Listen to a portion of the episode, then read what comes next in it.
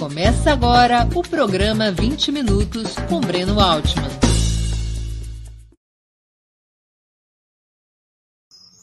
Bom dia.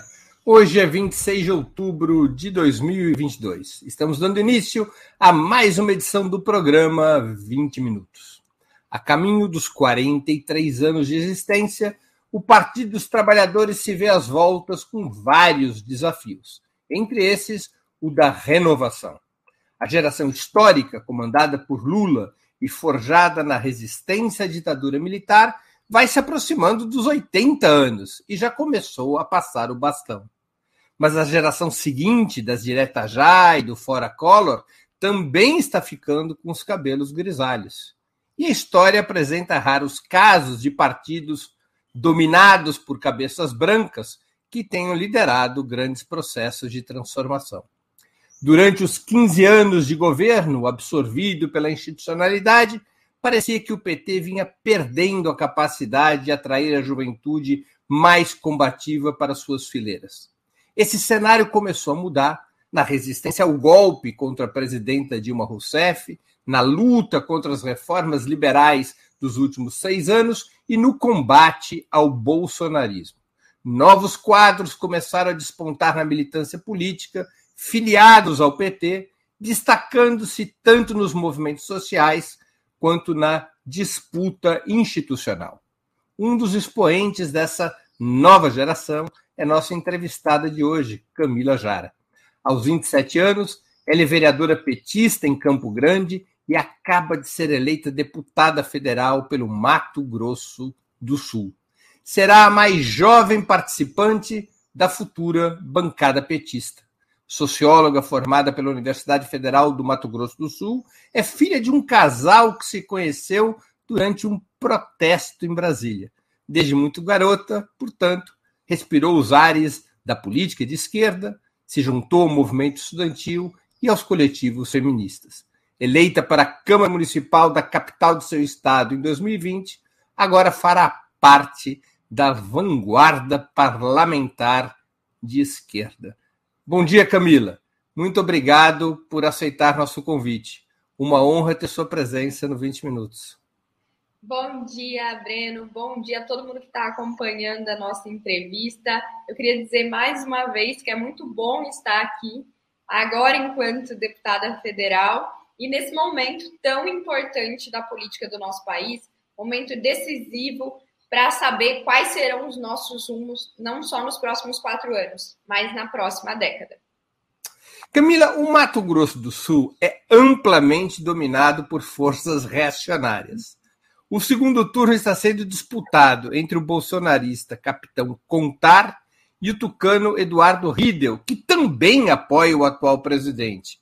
E Bolsonaro venceu o primeiro turno contra Lula no Mato Grosso do Sul por 52,70% a 39%. Como é que nasceu a ideia de você sair candidata a deputada federal em um ambiente tão inóspito? Mais ainda, como é que você conseguiu ser eleita contra um monte de marmanjos de direita? Bom, Breno, eu acho que foi uma questão de sobrevivência, né? E Mato Grosso do Sul sempre foi um estado extremamente conservador. Então, a gente nunca ganhou nenhuma eleição. O presidente Lula, por exemplo, nunca ganhou nenhuma eleição aqui no estado. Nós nunca assumimos a prefeitura da capital, onde eu estou na Câmara dos Vereadores agora, no momento. Mas a gente sempre foi conservador. Com os últimos anos, nós nos tornamos, como você bem colocou, um estado reacionário. E como toda onda é ultrapassada, como toda onda reacionária, as minorias e as mulheres, principalmente, foram excluídas da política local. Na eleição passada, nós não elegemos nenhuma mulher para a Assembleia Legislativa e na Câmara de Vereadores, infelizmente, nós reduzimos a participação das mulheres drasticamente, tanto que eu sou a única. E disso saiu a necessidade de falar, de ouvir, de ser escutado e de discutir as questões primordiais para o município de Campo Grande e para o nosso estado. E provavelmente essas pautas não seriam levantadas pelos quadros tradicionais que já estavam ocupando esses espaços.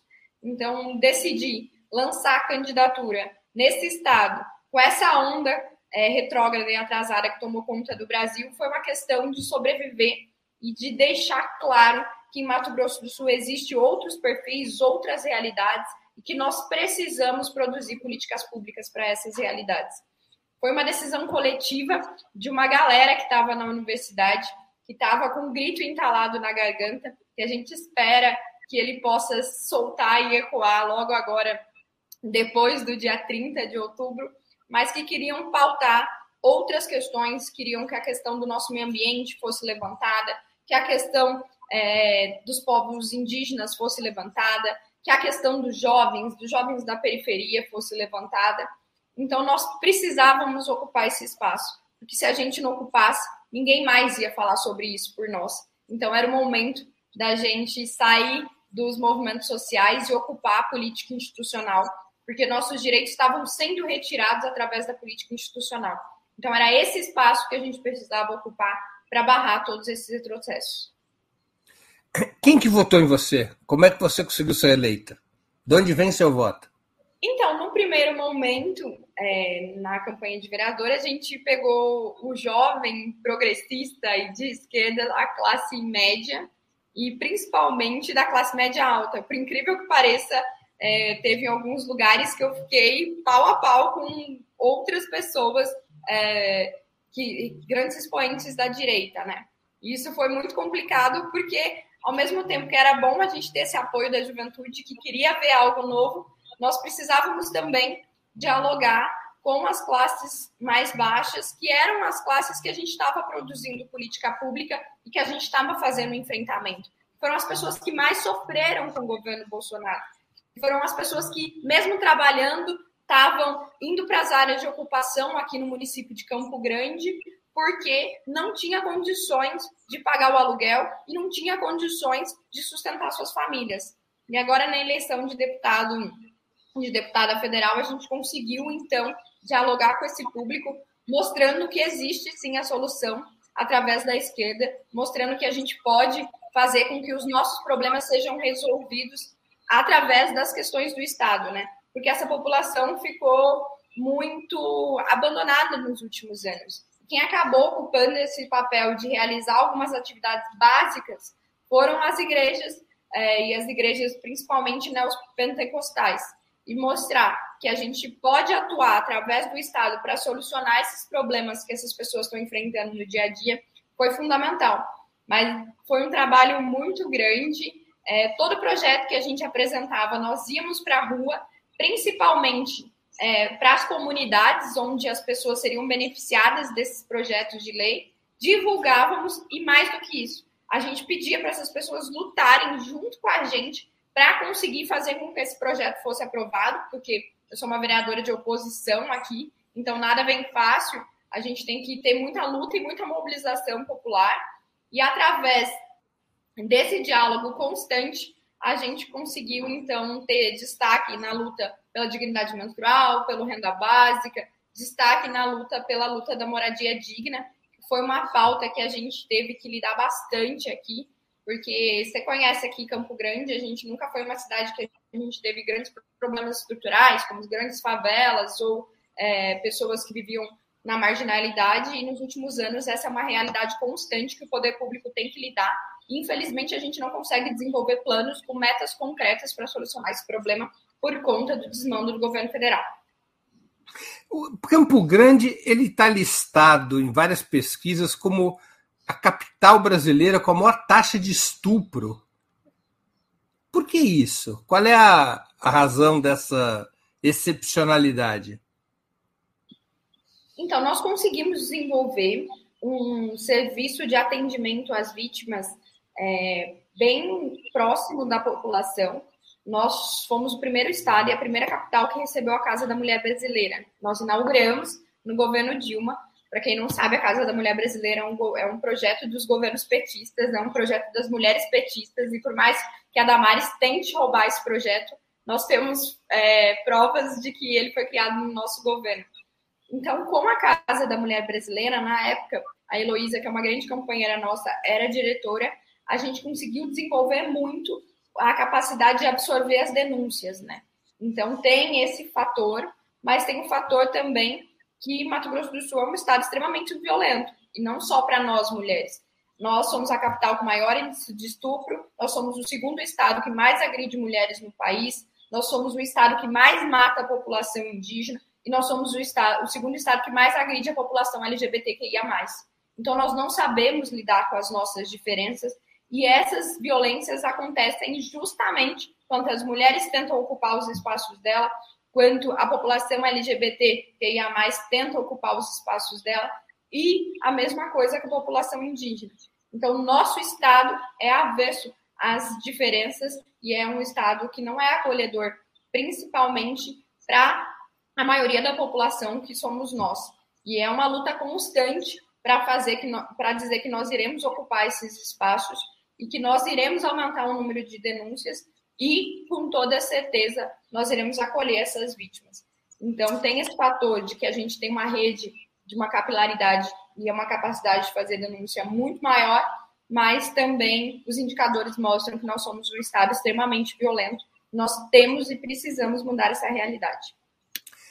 Como é que você se definiria do ponto de vista político e ideológico? Além de petista, claro, quais teus pensadores de cabeceira e teus ídolos políticos, por exemplo?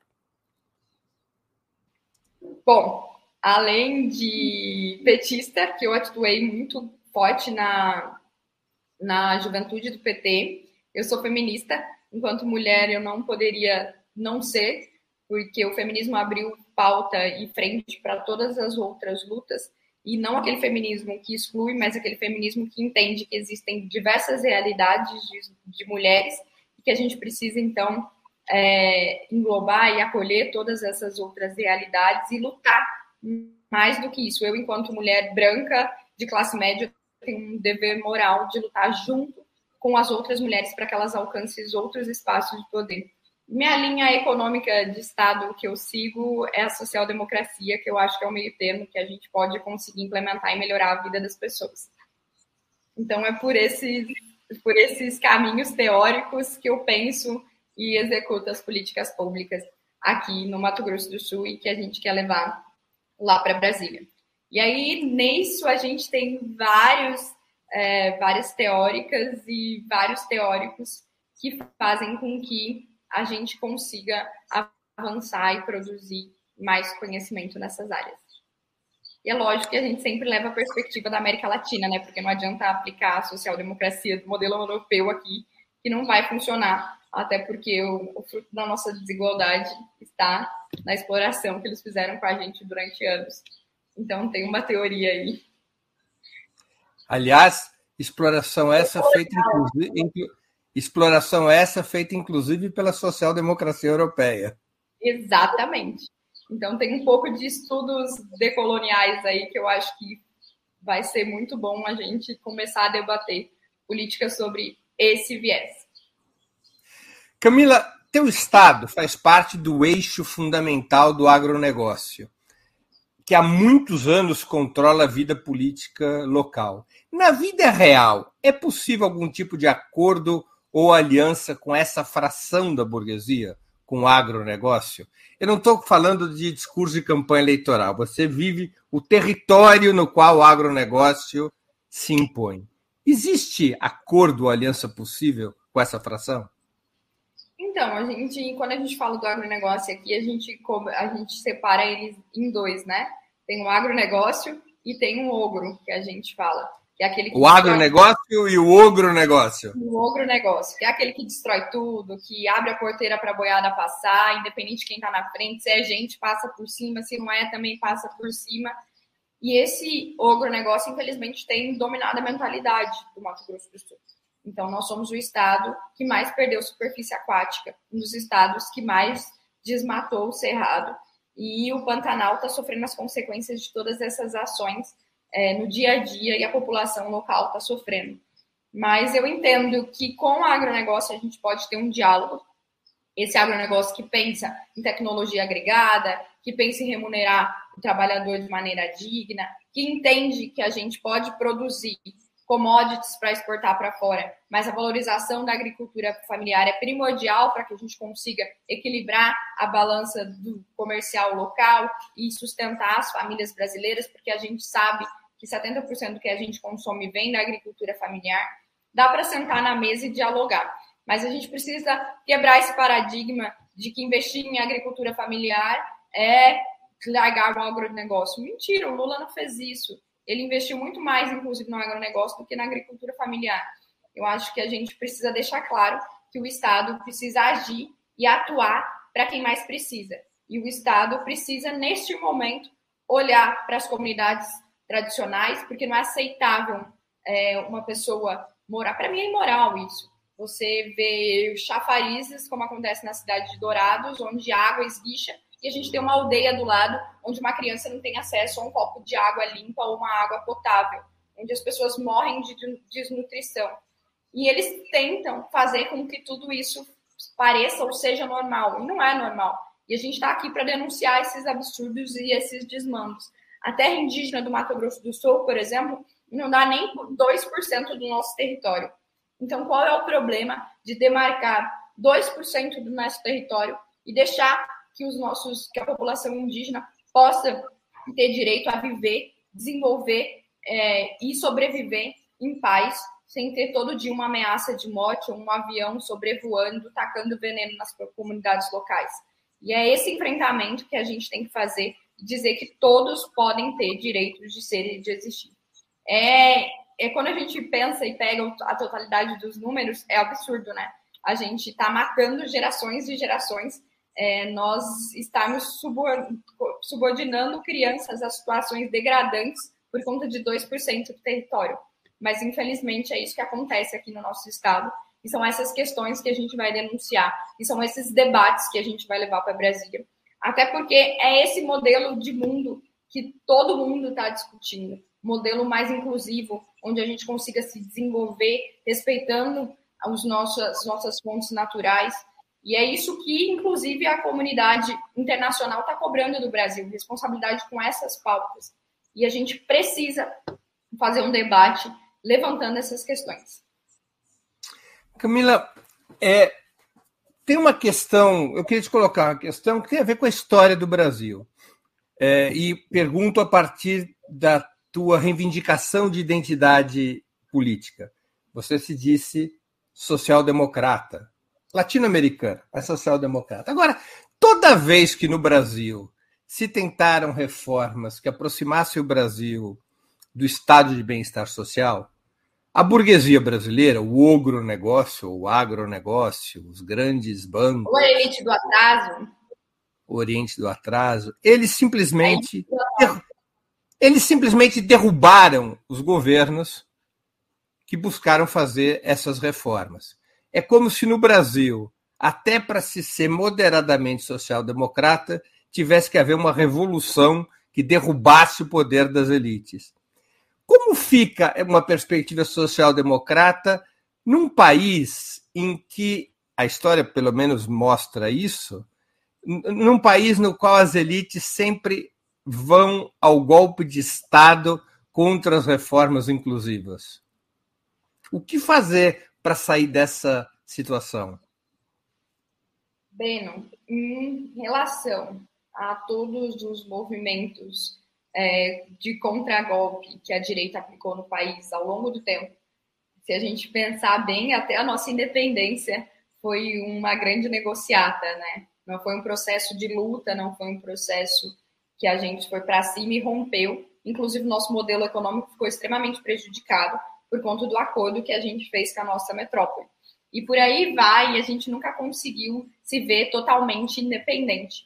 Mas nesse sentido, eu entendo que qualquer tentativa de fazer reformas estruturais que realmente impactem no poder, por exemplo, a reforma tributária, que nós do Partido dos Trabalhadores nos esquivamos durante muito tempo, e enquanto a gente não colocar ela na pauta, no assunto de discussão, na Câmara dos Deputados, no Senado Federal, a gente não vai conseguir avançar enquanto construção de um Estado mais inclusivo, mais justo e menos desigual, a gente tem que estar muito próximo da população.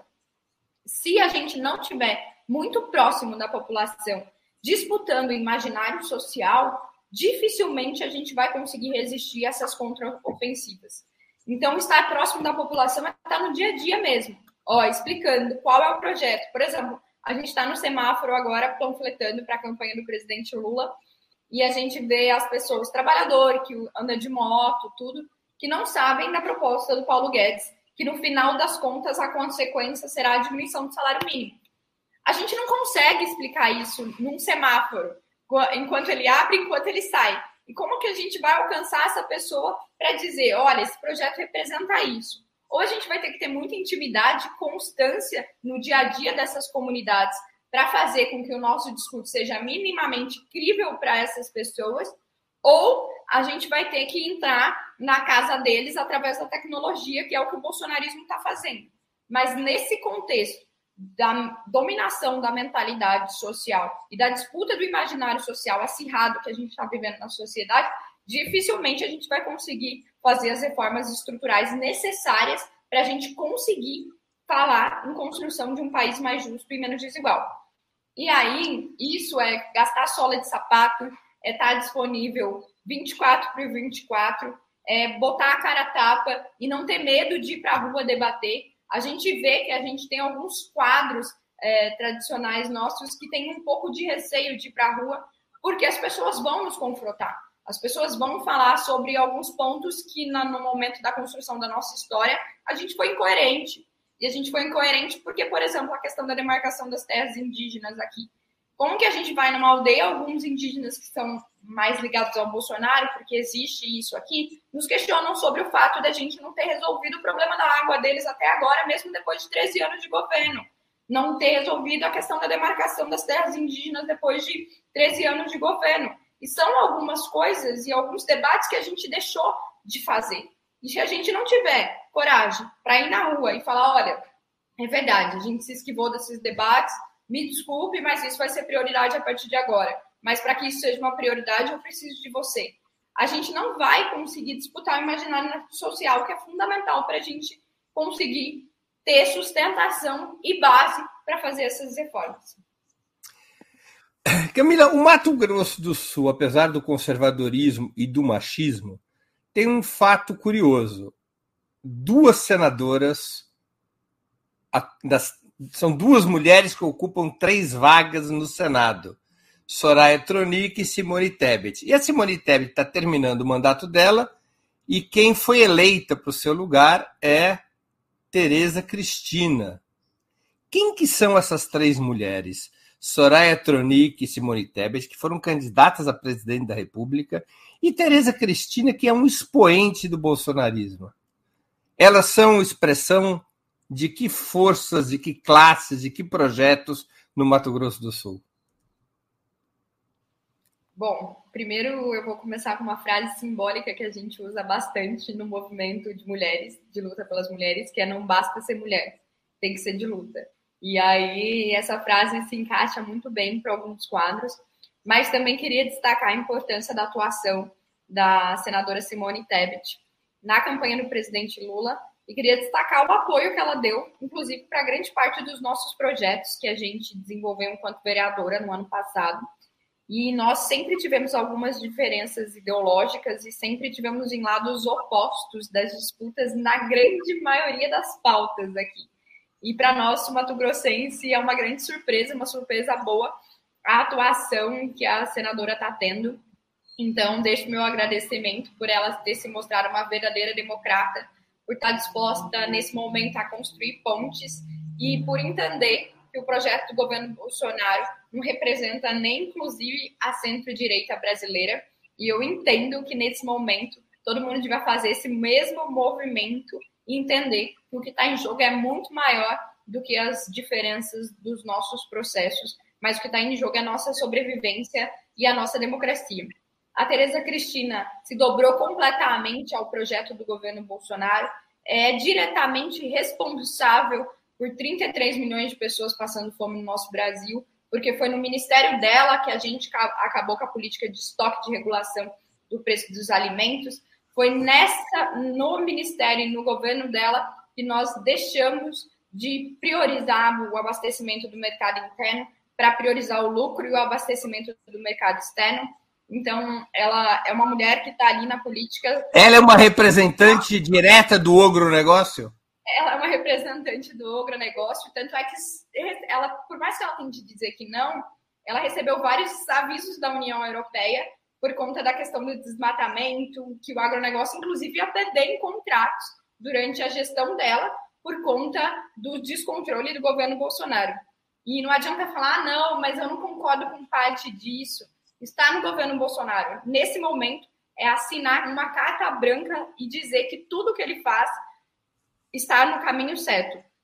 A Soraya foi eleita com esse momento, com esse movimento de indignação política, que levou o golpe da presidenta Dilma Rousseff, foi uma das pessoas que coordenou os movimentos aqui de ir para a rua, vem para a rua Brasil, desde 2016. Foi eleita em conjunto com o presidente Bolsonaro, mas rompeu com a base do governo, principalmente, diz ela, pela parte da corrupção. Nunca teve envolvida em grandes lutas, mas nesse momento tá daquela, não sou nem, da, nem de direita nem de esquerda, ela não sabe para onde ela vai.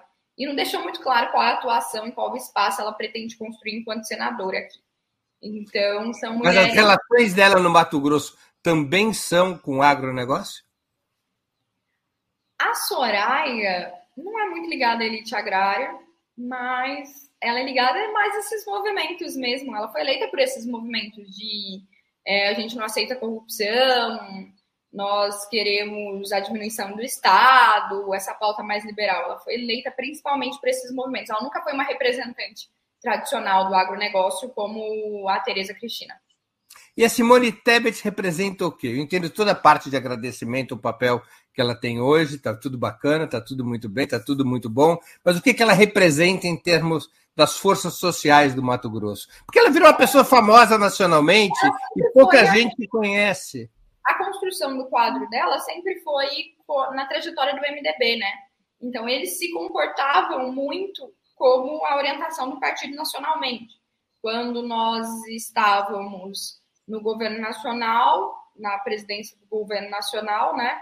Antes de ter o rompimento, eles fechavam com a gente. Inclusive, o André Putinelli que ela era vice-governadora na época, chamava Dilma Rousseff de fadra madrinha, falava, chamava Lula de pai, essas coisas todas e aqueles grandes teatros, né? Quando começou o movimento de rompimento e de golpe, ela foi por parte, ela foi com a parte do MDB que optou pela saída golpista, né? Que optou pelo governo do presidente do Temer.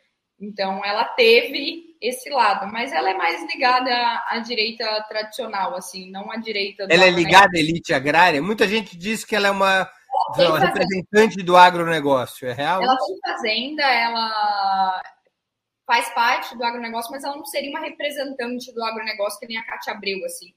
Eles não a veem como uma representante, ela nunca foi muito ligada a isso. Ela foi mais ligada à, à luta dos professores universitários, foi vice do André muito por conta da trajetória do pai dela, que foi senador. Então ela, nunca, é, ela nunca foi ligada a esses movimentos. O marido dela é mais ligado porque ele faz parte da bancada do governo estadual aqui. Mas ela nunca foi assim, tipo, igual a Tereza Cristina, igual a própria Cátia Abreu era na época, né? Ela nunca teve essa raiz, assim, mas ela sempre foi ligada às elites agrárias aqui do estado ela votou pelo golpe, pelo impeachment da presidenta Dilma, e ela também votou contra a demarcação das terras indígenas e nas reformas liberais todas. É, ela é uma direita. Ela é um quadro de direita aqui do Estado. Ela não seria nem, nem social-democrata. É, Camila, você tem feito um discurso durante e após a campanha de que seu mandato estará a serviço de dar voz aos movimentos sociais dentro do parlamento. Por que, que você insiste nessa tecla? O PT e o conjunto da esquerda estariam deixando a desejar nesse quesito? Você tem medo de ser capturada e engolida pela vida institucional? Por aquilo que por aquilo que um cidadão que nada tinha de social-democrata chamava de cretinismo parlamentar. A frase é do Lenin, né? Sim. Você tem medo disso? De se transformar numa numa adepta do cretinismo parlamentar se perder esses laços com os movimentos sociais? Não, porque eu entendo que, assim, por mais que a gente tenha nacionalmente alguns quadros que são muito ligados aos movimentos sociais, que são muito enraizados é, aos movimentos sindicais, a gente tem toda uma nova geração aí de pessoas que querem ocupar esses espaços com as mesmas lutas, só que com propostas de caminhos diferentes para que a gente consiga alcançar uma sociedade mais justa e menos desigual. E essa voz também tem que ser escutada dentro, de dentro do parlamento e dentro da Câmara Federal. E é muito uma necessidade da população. A gente estuda muito na parte de ciência política que um organismo político, uma organização política se mantém viva a partir do momento que ela consegue captar as demandas, né, os inputs da, da sociedade e consegue devolver uma resposta para isso. E existe uma demanda muito grande por parte da sociedade por ver as nossas bandeiras e as nossas pautas e o nosso modelo de sociedade sendo defendido por, de outra maneira e de outras vozes. Eu acredito que aconteceu muito isso com o PT. A gente, infelizmente, acabou se afastando desses movimentos sociais. A gente acabou se envolvendo naquela loucura que é Brasília, naquele, naquela grande máquina burocrata, e esqueceu que o que vai dar sustentação para a gente é estar no dia a dia e na organicidade dos movimentos, porque é muito difícil você só de fora captar as demandas através da assessoria. Por mais que a gente sabe que a assessoria tem um papel fundamental, tem coisa que a gente só vai conseguir ver e sentir vivenciando determinadas situações. Eu acho que a gente esqueceu muito de fazer isso e por isso a gente perdeu nossa base de sustentação. A grande realidade é é, os movimentos do Partido dos Trabalhadores perdeu a base de sustentação. E a gente não consegue mais dialogar com a sociedade do século XXI. A gente não consegue mais dialogar da maneira que o século XXI propõe que a gente dialogue. E isso é muito sério. A gente está numa eleição um presidente que é responsável por 33 milhões de pessoas que estão na miséria, que é responsável direto pelo assassinato de 700 mil pessoas que não conseguiu entregar nenhuma das propostas que ele prometeu, que está envolvido em sérias denúncias de, de, acusa, de corrupção, que aparelhou a Polícia Federal, um presidente que é preconceituoso, que é machista, que odeia pobre. E a gente está muito próximo deles nas pesquisas. A realidade é essa. Com a gestão do governo do Bolsonaro, a gente já deveria ter ganhado no primeiro turno em comparação com os números e com os dados do governo Lula. E a gente ainda está no segundo turno extremamente disputado. Por que está isso? Porque a gente não conseguiu ainda aprender a maneira de desconectar com a população de novo de dialogar com essa população. E eu falo dialogar porque não é só ir lá, fazer a palestra, fazer falas longas de meia hora, entrar no carro e ir embora, como acontece muitas vezes. É fazer o diálogo mesmo, perguntar para essas pessoas o que elas querem, o que elas esperam da gente, quais as pautas que elas querem que sejam defendidas dentro do Congresso Nacional, quais as pautas que elas entendem que vai melhorar o dia a dia e a vida delas. É sentar, é escutar e é entender que essas pessoas fazem parte da construção do mandato, de um governo, é, de uma atuação parlamentar. Eu acho que a gente desaprendeu a fazer isso. E eu falo desaprendeu porque o que eu faço, o que a Dandara faz em Minas Gerais, o que a Carol D'Artora faz lá no Paraná, o que a Brisa faz lá no Rio Grande do Norte, o que a Bia Caminha faz no Pará, não é diferente do que eu vi meus pais fazendo, não é diferente das reuniões que eu vi a minha avó fazendo com as mulheres do bairro, do clube de mães dela.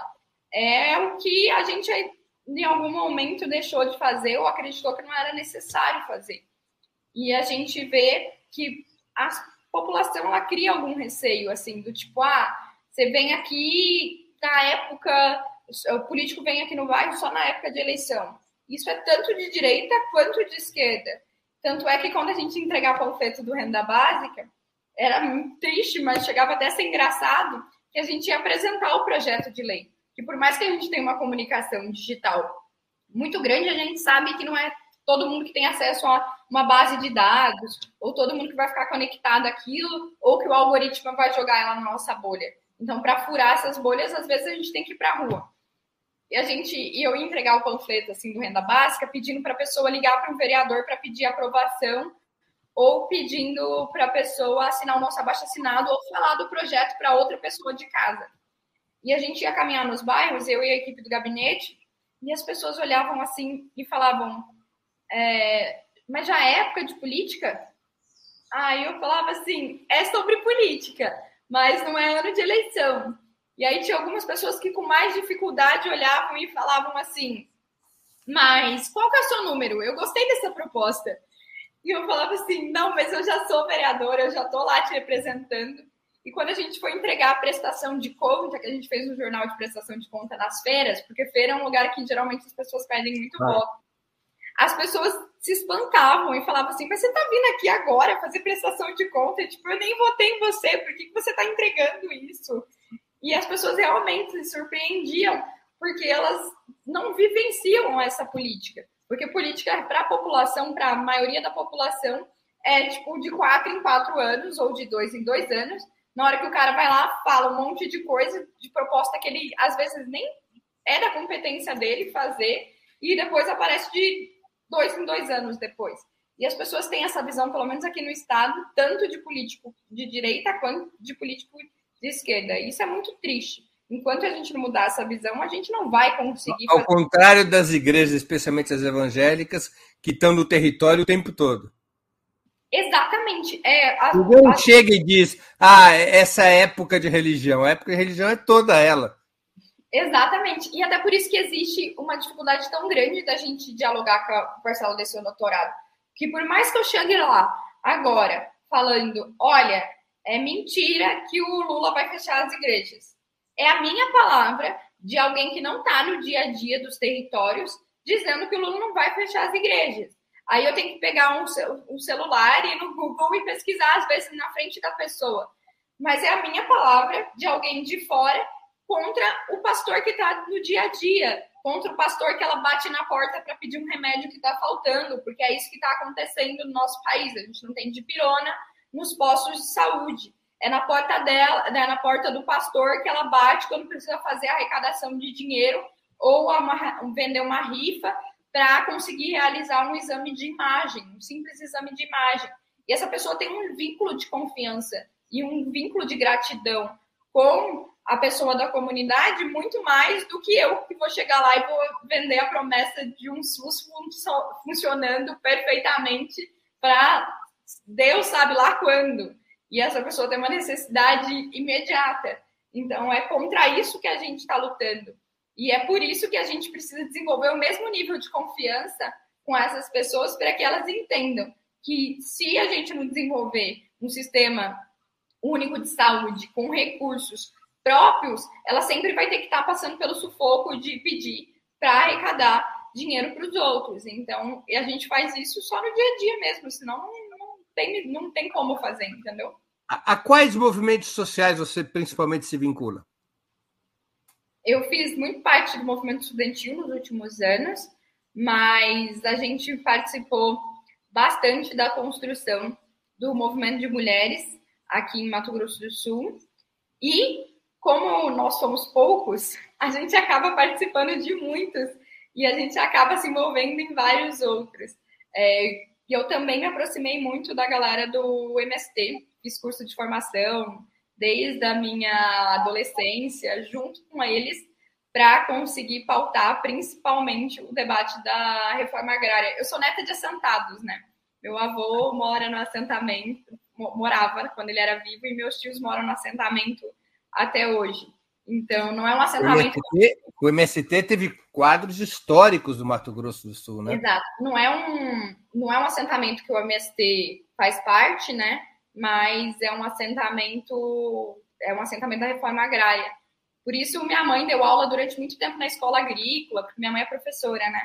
E a gente sempre teve proximidade com esses movimentos. Muito bem. Deixa eu fazer uma outra pergunta. Além de parlamentar, você faz parte das instâncias dirigentes de alguma tendência do PT?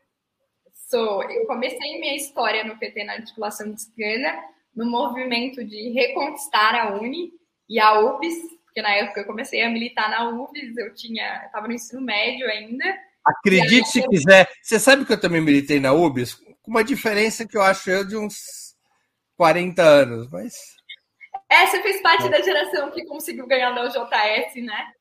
A não, eu fiz parte da primeira. Não, eu sou bem mais antigo. Eu, eu fiz bem parte da primeira diretoria depois da reconstrução da UBS, cujo congresso foi em 1981, Congresso de Curitiba.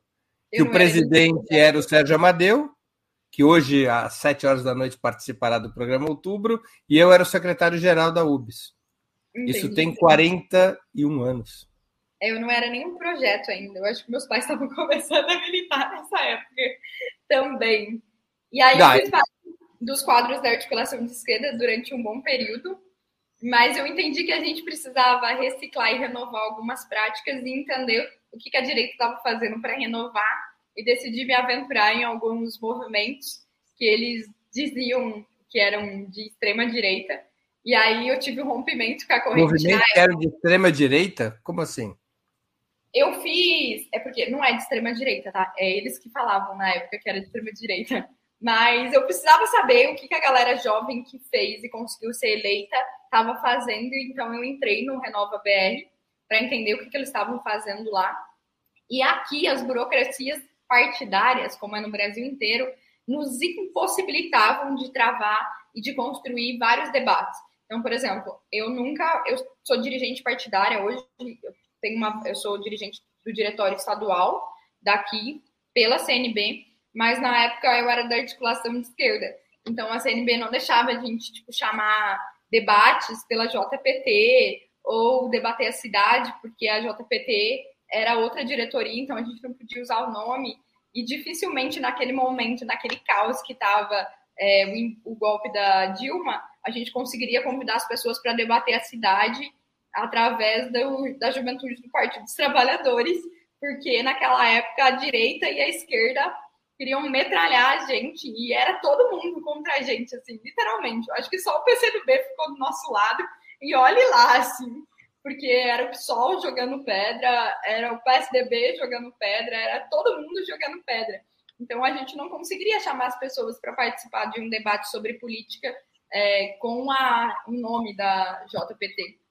E a gente fundou aqui o Movimento Acredito, que agora eu não faço mais parte por conta das pautas liberais que eles aprovaram no Congresso, mas fez com que a gente juntasse uma galera toda que às vezes não se identificava com o Partido dos Trabalhadores, mas se identificavam com as nossas pautas de uma construção de uma sociedade mais justa. No final, todo mundo se filiou no PT, então não, não, não conseguimos manter a pluralidade do movimento, porque todo mundo decidiu ocupar o partido e construir o Partido dos Trabalhadores. Agora está mais fácil, né? Agora a galera pede ficha de filiação. Mas na época, pelo amor de Deus, para fazer. Então você agora, você é da direção estadual do PT do Mato Grosso e Pela você CNB. pertence à, é, à corrente Construindo o Novo Brasil, a CNB. Isso, a majoritária. Entendi. Antes de continuarmos, eu queria pedir que vocês contribuam financeiramente com o Opera Mundi. É, há seis formas de contribuição. A primeira é a assinatura solidária em nosso site, operamundi.com.br barra apoio. A segunda, se tornando membro pagante de nosso canal no YouTube, basta clicar em Seja Membro e escolher um valor no nosso cardápio de opções. A terceira é contribuindo agora mesmo com o Super Chat. A quarta, nos enviando um super sticker. A quinta, através da ferramenta Valeu, valeu demais, quando assistirem aos nossos programas gravados. E a sexta, através do Pix. Nossa chave do Pix é apoia.operamundi.com.br. Vou repetir. Nossa chave no Pix é apoia.operamundi.com.br. Nós, o trabalho da imprensa independente do Opera Mundi depende desse teu apoio, dessa sua contribuição. Não importa o valor, mesmo que seja um pequeno valor, isso nos ajuda a consolidar nosso trabalho e a seguir adiante. Temos sempre que levar em conta que uma das grandes batalhas que o Brasil enfrenta hoje é a batalha da informação, a batalha das ideias. Se nós não fortalecermos a imprensa independente, dentro da imprensa independente é que se insere o Opera Mundi, se nós não fortalecermos a imprensa independente, inclusive financeiramente, fica muito difícil essa batalha. Faz parte do compromisso com a democracia e com a luta social fortalecer a imprensa independente. Agradeço o apoio, não importa o valor, mas agradeço o apoio de todos que puderem contribuir. Camila, o ex-presidente Lula tem falado que seu eventual terceiro governo não será do PT, mas da Frente Ampla que o elegeu.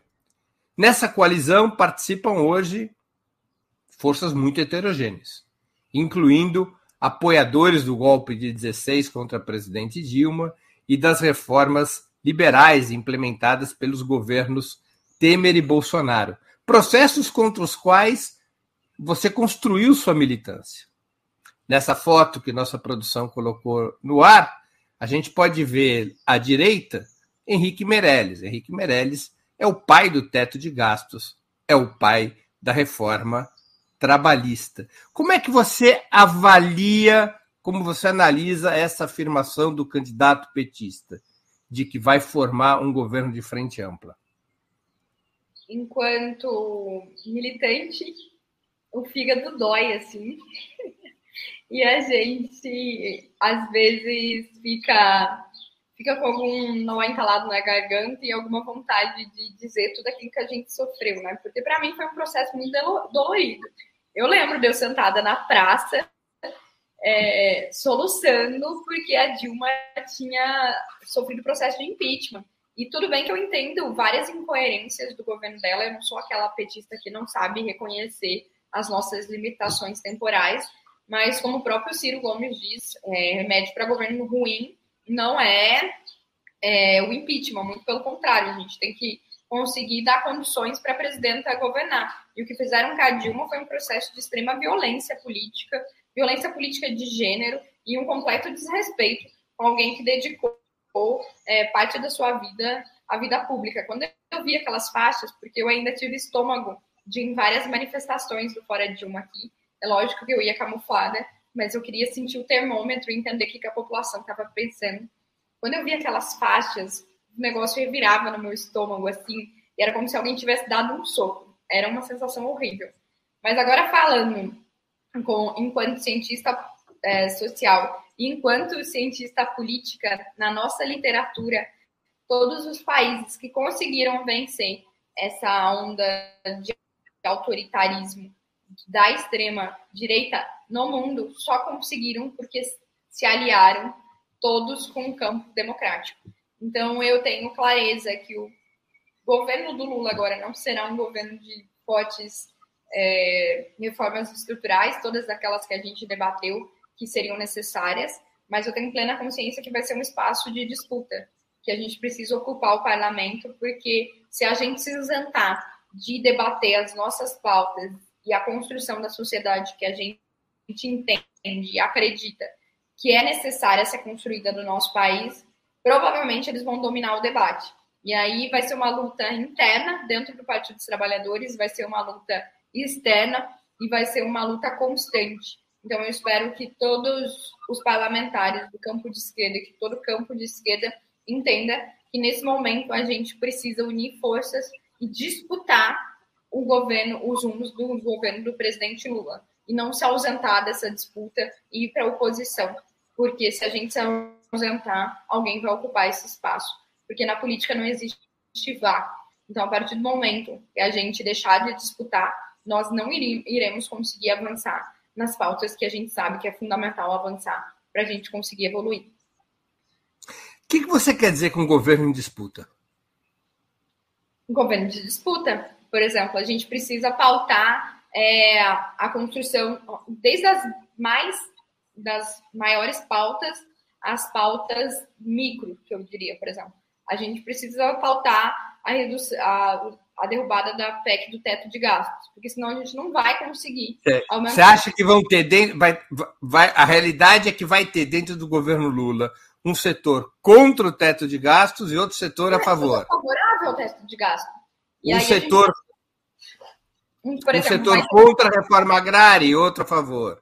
Um se... é, eu não estou falando dessas pautas mais à esquerda, eu estou falando de pauta básica, assim, por exemplo, se a gente quiser pautar a construção de moradia popular, que é urgente, é uma questão urgente ser pautada no nosso país, porque são famílias de trabalhadores, e eu nem estou falando pessoas que estão desempregadas, eu estou falando de trabalhadores que estão em áreas de ocupação porque não tinham condições de pagar o aluguel e não tinham condições de comprar o seu alimento.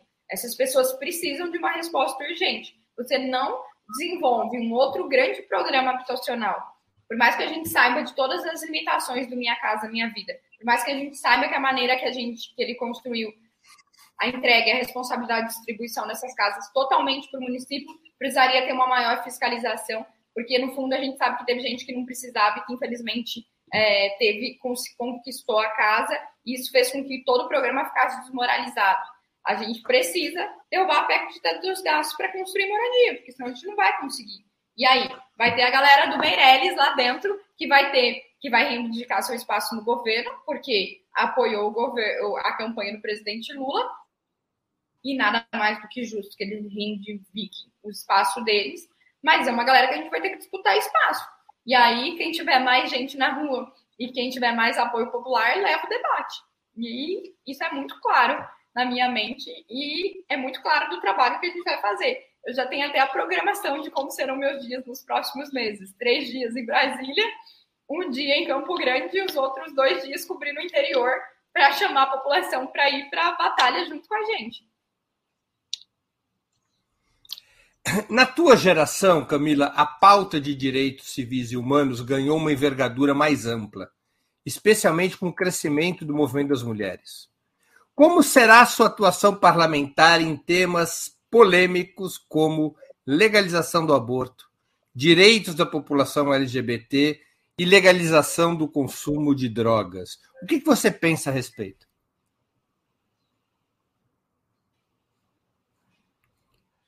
Tivemos aqui um probleminha de conexão. Você me ouviu, Camila? A Camila teve alguma. Eu vou repetir. Eu não ouvir a pergunta. Eu vou repetir. Cortou. Tá bem, vou repetir. Na tua geração, a pauta de direitos civis e humanos ganhou uma envergadura mais ampla, especialmente a partir do crescimento do movimento das mulheres. Como é que vai ser sua atuação parlamentar em temas polêmicos como a legalização do aborto, direitos da população LGBT e legalização do consumo de drogas. O que, que você pensa a respeito? Eu, sendo bem sincera, eu acredito que esses temas nem vão ser pautados dentro do próximo governo, porque a gente tem a fotinha que você mostrou ali, com todas aquelas pessoas e todas aquelas realidades. Mas eu tenho uma opinião muito clara em relação a esses temas, uma opinião é, muito tranquila e eu entendo que a gente vai precisar pautar esses debates em algum momento da história do Brasil. Sendo bem sincera com todo mundo que está assistindo aí e que está acompanhando o nosso debate, esse esses temas não vão ser tratados na próxima legislatura, tendo em vista que a gente tem uma onda conservadora que tomou conta do nosso país. E eu não sei se você viu a pesquisa do Atlas, que foi a mais próxima que a gente teve da opinião pública. É 70% de rejeição a esses temas. As pessoas estão tão bitoladas que não assistiram Quebrando Tabu, sabe? Aquele documentário. Olha, se você estiver assistindo e tem dúvidas sobre isso, assista o Quebrando Tabu, assista os debates sobre as questões de aborto e todas essas dessas temáticas que são fundamentais para a gente conseguir garantir dignidade para as pessoas. Camila, você está confiante na vitória do Lula no domingo? Até mesmo no Mato Grosso do Sul? Olha, a, analisando os dados, é muito, muito difícil o Bolsonaro passar a gente. Mas a verdade é que a gente não sabe quais serão a, o método de, de atuação deles, principalmente nas redes sociais tanto no Twitter, quanto no Instagram, quanto no TikTok, no Telegram e no WhatsApp. E o que nós sabemos é que nos últimos quatro dias eles conseguiram se aproximar da gente através das fake news espalhadas pelo WhatsApp. É isso que os trackings e as pesquisas internas mostram para a gente. Isso é muito sério, porque a proximidade dos dois não dá tempo para a gente dizer já ganhou e ficar em casa, é, ou ficar sentado no sofá acompanhando as pesquisas e a gente precisa ir para a rua, porque tem muita gente indecisa ainda. Toda vez que eu saio para a rua, eu encontro uma pessoa indecisa. Então, a gente precisa dialogar com essas pessoas e a gente precisa fazer campanha até o último momento que é permitido. E se a gente vê fake news no domingo, no WhatsApp, a gente sabe que o tribunal não deixa a gente responder enquanto campanha oficialmente, mas nós, enquanto cidadãos, temos a obrigatoriedade de compartilhar outro conteúdo por cima, desmentindo as fake news, ou mandar algum conteúdo dizendo e escrachando a verdade sobre Bolsonaro. Camila, nós estamos chegando ao fim da nossa conversa e eu queria te fazer duas perguntas que eu sempre faço aos nossos convidados e convidadas antes das despedidas. A primeira, qual livro você gostaria de sugerir aos nossos espectadores? E a segunda, qual filme ou série poderia indicar a quem nos acompanha? Breno, como eu sei que nós estamos num período de guerra, e em guerra a gente precisa saber disputar com as armas certas, eu deixo aí a dica do Engenheiros do Caos, para que todos que estão aí leiam, para entender como se dá essa nova construção de narrativa política e para entender que a política perpassa necessariamente pela disputa dos espaços das redes, tanto rede de conexão com pessoas quanto nas redes sociais. Então, para a gente entender melhor como joga o inimigo, fica a dica aí. E para a gente entender melhor sobre o quão longe vai a hipocrisia, principalmente desses representantes da moral dos bons costumes, eu deixo a dica de uma série que ela vai tratar de temas fundamentais, mas de uma maneira mais de drama, mais de história. Então eu deixo a dica aí sobre. Gente, eu esqueci o nome da série. Isso, Anatomia do Escândalo. E eu quero deixar uma dica, Breno, para a gente perceber sobre a construção e a tomada de consciência da mulher que vai estar tá aí em questão. No começo, a gente vai ficar com raiva dela. Eu já vou. Nessa série, isso. Aí. Nessa, Nessa série. série. exato. No começo, a gente vai ficar com raiva dela, mas foquem na percepção da construção dela enquanto mulher, enquanto identificação com as pautas feministas. É muito interessante e é uma, é uma maneira que a gente consegue entender bem como funciona uma mentalidade diferente da nossa. Tá bem. Camila, eu queria agradecer muito pelo seu tempo e por essa conversa é, tão essencial e simpática. Muito obrigado por aceitar o nosso convite em plena reta final da campanha eleitoral. Muito obrigada, Breno. Muito obrigada pelo convite. Muito obrigada a todo mundo que estava acompanhando a gente e obrigada por resistir. Meu pai é jornalista também e eu sei o quanto é difícil fazer mídia, imprensa independente no nosso país. E a gente precisa pautar isso e precisa ocupar esses espaços para a gente combater todas as ondas de desinformações que tomaram conta da nossa política.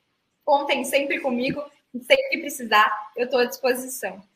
E quando Obrigado. virem a Mato Grosso do Sul. Se você me convidar, eu vou ao Mato Grosso do Sul. Vamos. Ajudar Não, em alguma coisa que possa ser útil. Com, com o calor que está fazendo aqui, eu vou oferecer para vocês um tereré e não um café. Mas venham que tem um tereré. tereré é o que os gaúchos. Tereré é o que os gaúchos, os gaúchos chamam de chimarrão, não é? Não, é diferente. Ah, não? Ah, os dois são da erva mate, né? Mas uma erva mate é mais fina, né? Ela passa por um processo e ela fica quase parecida com pó. No tereré, ela é um pouco mais grossa, a gente consegue ver algumas folhinhas é, inteiras. E um você toma gelado e o outro você toma quente. Deus me livre se a gente tomasse chimarrão aqui, tem gente que toma, mas só pela manhã. Final da tarde a gente não consegue, todo mundo derrete. É muito calor. O chimarrão é quente e o tereré é gelado. Isso, exatamente. É uma delícia, provem. Eu não gosto de nenhum nem do outro, eu acho. É muito amargo. Ah, mas agora, agora tem umas ervas, tipo com menta, boldo, fica mais com gosto mais suave. Muito que bem. Muito obrigado mais uma vez e parabéns pela tua eleição e boa sorte para você e para todos nós. Muito obrigada e contem comigo, estou à disposição de vocês. Até mais. Tchau, tchau.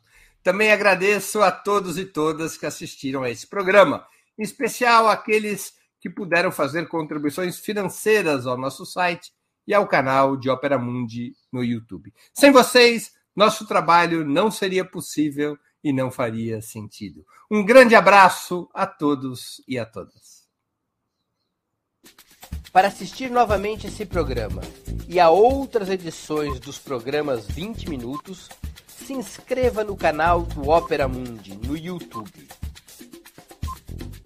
Curta e compartilhe nossos vídeos. Deixe seus comentários. O jornalismo de Opera Mundi é mantido com o seu apoio. Faça uma assinatura solidária em www.operamundi.com.br.